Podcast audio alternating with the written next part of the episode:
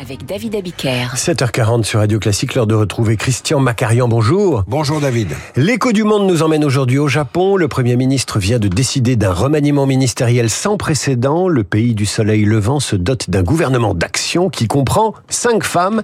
Quel est le but de ce nouveau train de nomination? Alors soyons clairs, il s'agit avant tout de retrouver les faveurs de l'opinion publique. Le Premier ministre Fumio Kishida, 66 ans, qui est au pouvoir depuis octobre 2021, est en panne de popularité. Il a besoin de retrouver les faveurs des électeurs avant les élections internes à son propre parti qui auront lieu en 2024.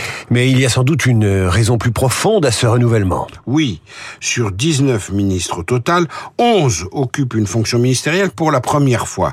C'est un coup de dégagisme dans un pays assez conservateur, disons-le, où près d'un tiers de la population a plus de 65 ans. Surtout, David, on note l'entrée au gouvernement de cinq femmes contre deux précédemment. Cinq femmes, c'est le record de l'histoire du Japon qui avait déjà été atteint en 2001 et 2014, m'avez-vous dit hier. Quelle signification faut-il donner à cette féminisation? C'est très simple. Cinq femmes au gouvernement, c'est un signal de virilisation. Pourquoi? Parce que les regards se tournent évidemment en premier lieu vers les affaires étrangères, portefeuille auquel on note l'arrivée de Madame Yoko Kamikawa, qui a été plusieurs fois ministre de la Justice à la justice, elle s'est illustrée par son absence totale de diplomatie, justement.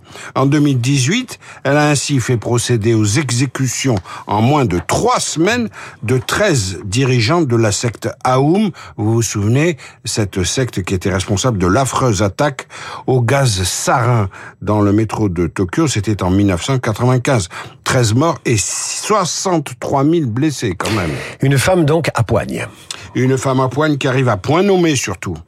La nomination de Madame Kamikawa intervient au moment même de la visite du Nord-Coréen Kim Jong-un et de Vladimir Poutine. Hier, mercredi 13 septembre, Kim Jong-un a ordonné, alors qu'il était en Russie, un tir de missiles balistiques, je cite le communiqué officiel sud-coréen, vers la mer de l'Est. Dans la langue coréenne. La mer de l'Est désigne, pour nous occidentaux, la mer du Japon. Pour la première fois donc, M. Kim Jong-un ordonne un tir de missile alors qu'il se trouve à l'étranger. Il est plutôt décontracté. Ces menaces visent évidemment un Japon qui s'est beaucoup rapproché des États-Unis sur le plan militaire et qui a décidé de doubler le budget de sa défense nationale en cinq ans. Un effort sans précédent. Et il y a de bonnes raisons à ce rapprochement il n'y a pas que la Corée du Nord, il y a aussi la Chine, évidemment. Xi Jinping a promis de rattacher de son vivant Taïwan aux républiques de la pardon, au territoire de la République populaire de Chine. Les ambitions de Pékin sur Taïwan sont considérées par Tokyo comme une menace véritablement existentielle. Faut rappeler tout de même que la présidente de Taïwan est une femme qui a été réélue d'ailleurs, Tsai Ing-wen.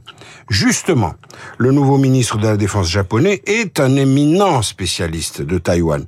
On lui pardonnera donc, on lui pardonnera d'être un homme. Merci Christian. À suivre le journal imprévisible de Marc Bourreau et les grandes heures de l'humanitaire français de Bernard Kouchner à Daniel Balavoine et j'en oublie.